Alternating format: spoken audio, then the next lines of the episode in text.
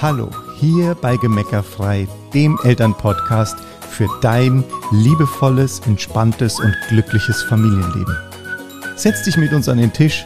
Wir, Uli und Bernd Bott, heißen dich herzlich willkommen. Hallo. Herzlich willkommen. So schön, dass du wieder oder zum ersten Mal hier zuhörst bei unserem Gemeckerfrei-Podcast. Genau, mit einer neuen Folge. Und heute soll es mal darum gehen, dass wir mal darüber sprechen, was denn eigentlich gemeckerfrei bedeutet, was denn eigentlich dahinter steckt, dass du so ein bisschen dass wir dich so ein bisschen abholen können, ähm, wie es entstanden ist und was so die, jetzt kommt das Unwort, theoretische Grundlage ist. Also auch eine Reise in die Vergangenheit. Ja, auch in eine Reise in unsere Vergangenheit, genau. So ein bisschen. Ja, absolut. Also, wir starten mal los. Yes, do it, baby. Ich muss ganz kurz, ganz weit ausholen, weil als ich 13 Jahre alt war, habe ich einen Artikel über Mutter Teresa gelesen und habe in dem Moment entschieden, dass ich auch die Welt für Kinder schöner machen möchte.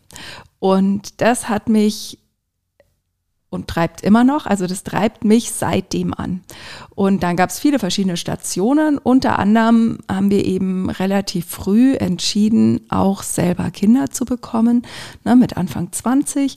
Und ähm, sind heute, wie du ja vielleicht schon weißt, Eltern von vier fabelhaften, großartigen, ja, jungen, erwachsenen, jugendlichen Kindern.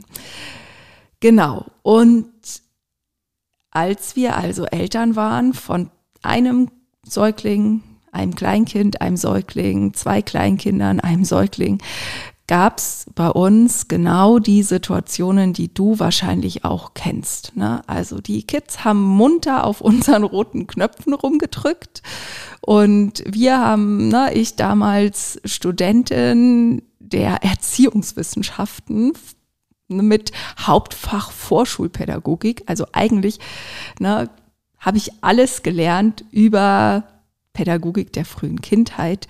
Ich wusste eigentlich echt eine Menge, weiß ich heute auch noch, eine Menge über wie sich Kinder entwickeln, was sie brauchen zum Aufwachsen. Ich habe dann schon erste äh, Weiterbildungen besucht, habe mich zum Elterntrainer ausbilden lassen und war völligst motiviert, bin ich nach Hause gekommen und habe die Dinge mit unseren Kindern angewendet.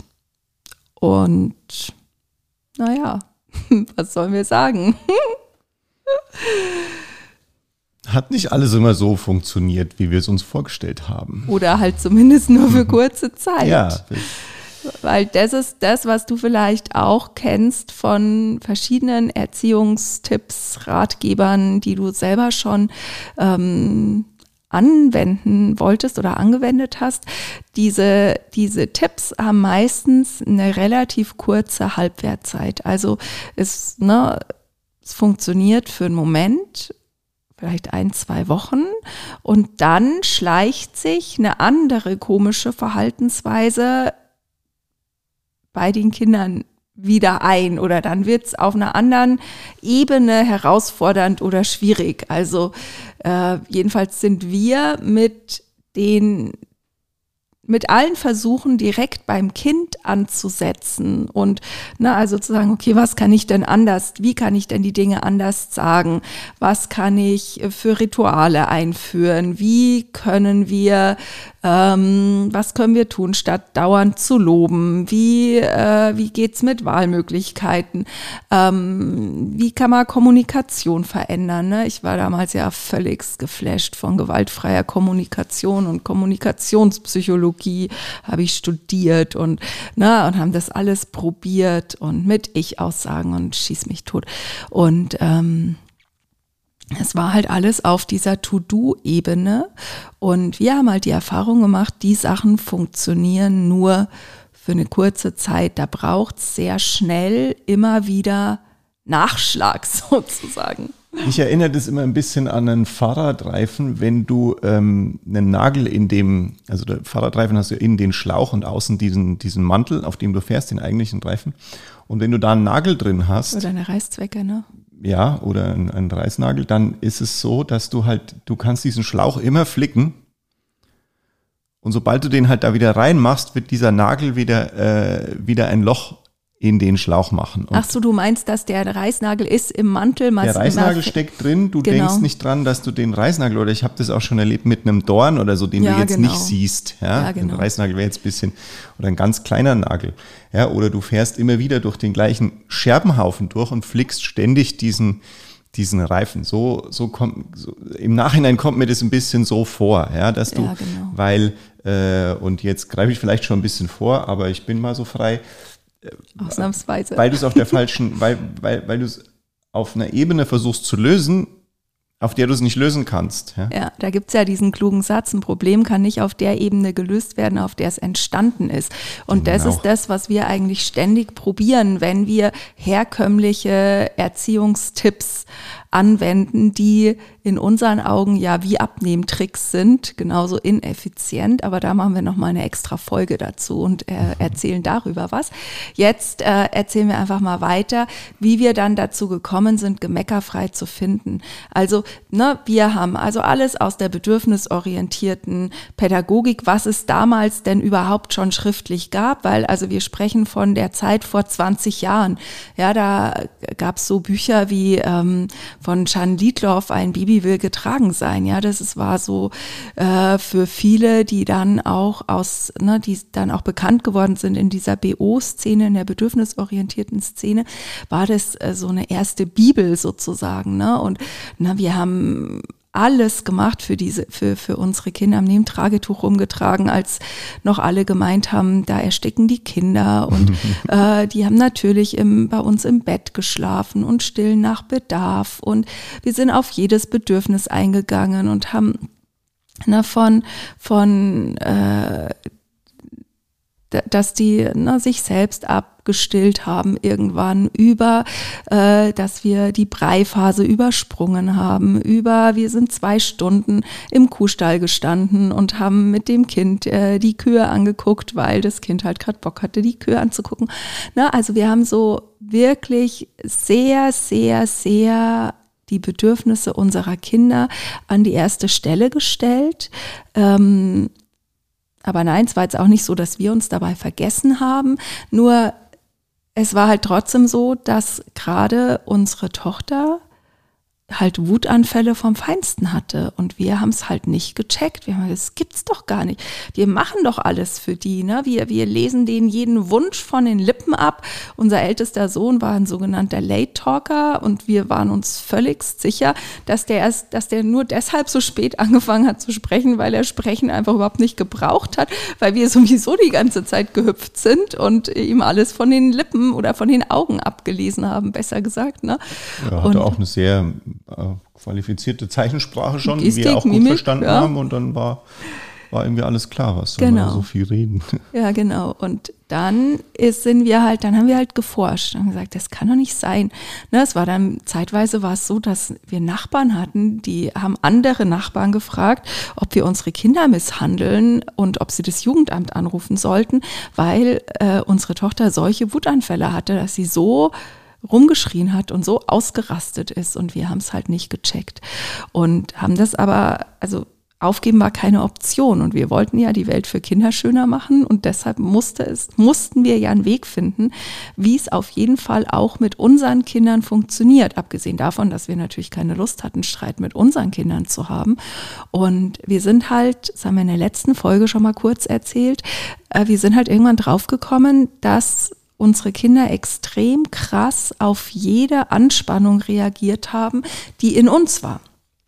Und das waren ja oft, das waren, also du hast es ja auch schon Anspannung genannt, ne? Und das ist ja total wichtig, dabei das nochmal genau zu differenzieren. Da geht es nicht darum, dass wir irgendwelche Konflikte hatten oder dass wir untereinander, also auch wir, wir beide jetzt irgendwie rumgeschrien hätten oder sowas, sondern das waren nur die kleinsten Gedanken. Ich kann mich an eine Situation im Auto erinnern. Wir sind äh, im Auto gefahren, du warst auf dem Beifahrersitz, ich bin gefahren, die Kinder sind hinten drin gesessen und wir haben so ein kurzes, es war so eine Unklarheit drüber, wie wir jetzt fahren oder was, ich weiß es nicht mehr, aber es war so ganz kurz kam so ein, und, und das kennst du vielleicht auch in der Beziehung, das, ist, das nimmst du gar nicht so ernst normalerweise, weil du sagst, okay, das ist jetzt so kurz und dann, äh, als würden so, so ein paar Funken fliegen und dann, dann wiegelst du es halt wieder ab, ja. Und da ist sofort hat man gemerkt, wie es, wie es hinten gekippt ist, ja. Voll, ja. Bei unserer Tochter, die, die war da garantiert immer der Lied, also die ist so, oder so ganz stark. Oder halt so Gedanken in der Küche, was weiß ich, ja, also äh, wieso hat sie jetzt das Geschirr wieder in die Spüle gestellt, ja? Oder Uli hat gedacht, wieso, wieso steht jetzt der Müll immer noch hier oben rum, ja? Dann hat er den nicht rausgebracht oder was auch immer. Das sind nur so, das denkst du kurz, das, wo du dann sogar nach dem Gedanken auf denkst, naja, das sage ich jetzt nicht, was soll denn der Quatsch, ja? ja. Aber, aber das Gefühl dahinter, das ist diese, das ist diese, diese Anspannung, so ein ja, also dieses vielleicht kennst du es auch, wie, ich mache es mal noch ein bisschen konkreter aus meiner Perspektive, wenn ich so das Gefühl hatte, dem Bernd passt irgendwas nicht von dem, was ich da gerade mache. Ne? Also ich, ich, es, es fließt nicht so, die Liebe zwischen uns fließt nicht so, wie ich das eigentlich auch gerne hätte, dass es sich für mich gut anfühlt. Ja, so unausgesprochene Erwartungen oder äh, einfach so das Gefühl, er hat was, aber er sagt nicht, was er hat. Und das habe ich dann schnell auf mich bezogen. Und dann haben es unsere Kinder auf sich bezogen und dann ist es explo also dann ist es eskaliert, dann ist irgendjemand explodiert. Und das war für uns einfach ein Schlüsselerlebnis zu sehen, dass Konflikte, Wutanfälle eigentlich immer dann entstanden sind, wenn davor schon irgendwas unausgesprochen in der Luft gehangen ist. Und unsere Kinder waren einfach unsere Lehrmeister darin, dass wir wirklich konkurrent geworden sind. Ja, das ist ein, ein Wort aus der Kommunikationspsychologie. Das bedeutet, dass dein, deine Mimik, deine Gestik, dein inneres Gefühl übereinstimmt, deine Gedanken, dass das übereinstimmt mit dem, was du sagst. Also sozusagen authentisch zu sein, aber wirklich authentisch, weil wir erleben, dass das oft eigentlich äh, dieses Wort authentisch sein wird eigentlich oft oberflächlich benutzt. Also wir haben durch unsere Kinder gelernt, dass es beim authentisch, also kongruent sein, wirklich darum geht, dass nichts unausgesprochen in der Luft hängt. Das heißt jetzt nicht, dass man immer über alles dauernd reden muss, aber ich darf zumindest dahin kommen, dass ich fein damit bin. Und wenn ich nicht fein damit sein kann, aus welchen Gründen auch immer, dann muss ich einen Weg finden, in die Kommunikation zu gehen, damit ich wieder fein damit sein kann, weil die Kids immer darauf reagieren, wenn wir eben instabil sind. Und so haben wir gemeckerfrei gefunden, haben gesagt, wir haben da jetzt diese verschiedenen Aspekte zusammengeführt, ne? weil um dieses Konkurrenzsein, um die eigenen Gefühle und Gedanken zu bemerken und die auch handeln zu können, das ist einfach Persönlichkeitsentwicklung. Also das ist, da geht's ja geht's ganz tief in die Persönlichkeitsentwicklung, in in die Bewusstseinsarbeit. Ähm, und das haben wir kombiniert mit dem ganzen entwicklungspsychologischen Fachwissen. Ne? Wir haben ja mit über 100.000 Erziehern zusammengearbeitet, haben die weitergebildet. Das heißt, wir wissen sehr gut, was für Kinder äh, funktioniert. Also zum einen über die Erzieher, über die Kitas, als auch über unsere eigenen Kinder. Wir wissen, was für Kinder funktioniert. Wir haben dieses entwicklungspsychologische Fachwissen, das pädagogische Fachwissen und haben das dann kombiniert eben mit allem Wissen aus der Persönlichkeitsentwicklung, was dann dazu führt, dass es eben, na, und das nicht was dazu führt, sondern das zusammengebracht äh, bedeutet gemeckerfrei. Und ich glaube, ich darf da eins ergänzen, weil ich das vielleicht auch, äh, das ist dann auch nochmal ein Thema für eine andere Folge, muss ich jetzt sagen, aber mhm. wichtig ist, ähm, also wenn, wenn Uli sagt, wenn Uli von Persönlichkeitsentwicklung redet, dann, dann musst jetzt du als Zuhörerin, als Zuhörer hier eins wissen.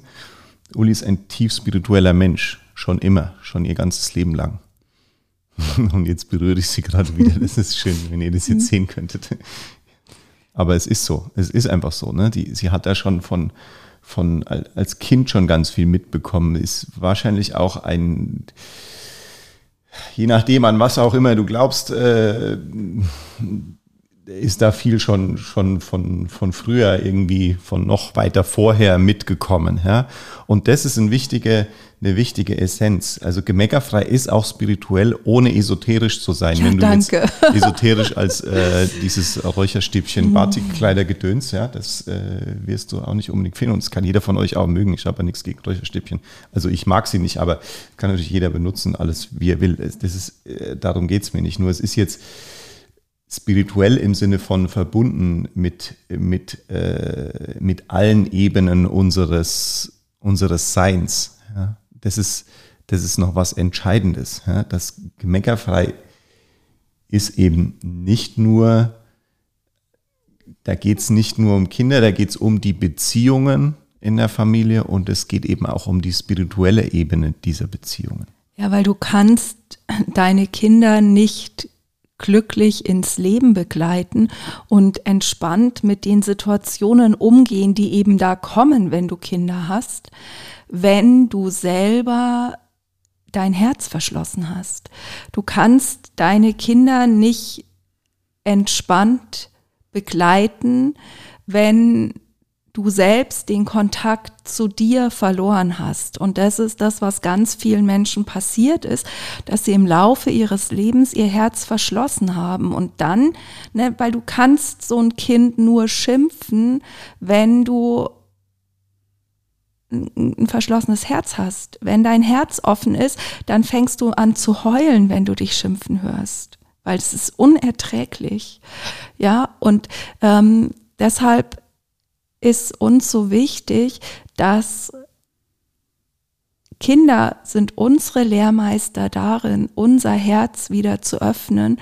Und wir dürfen wissen, wie wir agieren, wie wir, also wie wir unser Herz öffnen auf der einen Seite, aber gleichzeitig dürfen wir eben auch wissen, was unsere Kinder in welchen Situationen brauchen, also wie wir sie unterstützen können in ihrem Prozess, die Welt kennenzulernen. Und das haben wir in Gemeckerfrei zusammengefasst. Und eine ganz wesentliche Erkenntnis, die äh, quasi auch die Grundlage für Gemeckerfrei ist, ist, dass jeder, der meckert, hat für den Moment vergessen, wie großartig er ist. Also wer meckert, hat für den Moment vergessen, wie großartig er ist. Und zwar sowohl die großen Menschen als auch die kleinen Menschen. Und was, wenn das einfach nur der Liebesdienst ist, den es in der Familie braucht, dass wir einander wieder daran erinnern, wie großartig jeder einzelne von uns ist. Was, wenn Familie einfach der Ort ist, an dem die Liebe fließen darf und an dem wir gemeinsam lernen, einander zu vertrauen und uns mit offenem Herzen zu begegnen. Oh, wie schön. genau, that's it. Also das ist ja. mal so ein erster Einstieg, was ist gemeckerfrei.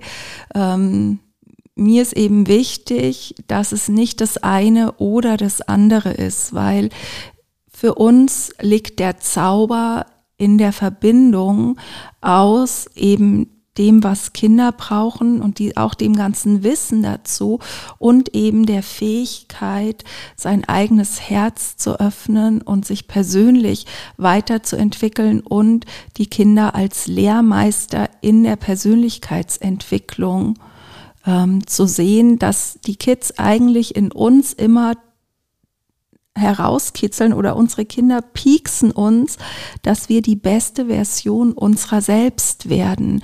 Weil in dem Moment, wo wir uns ganz leben, in dem Moment, in dem du die beste Version deiner selbst bist, gibst du unbewusst deinem Kind die Erlaubnis, die beste Version seiner selbst zu sein, weil Kinder ahmen uns alles nach. Wenn du dich unterdrückst, wenn du dich nicht lebst, lernt das Kind von dir, dass Erwachsensein bedeutet, man muss sich unterdrücken, sein Herz verschließen und sich nicht leben.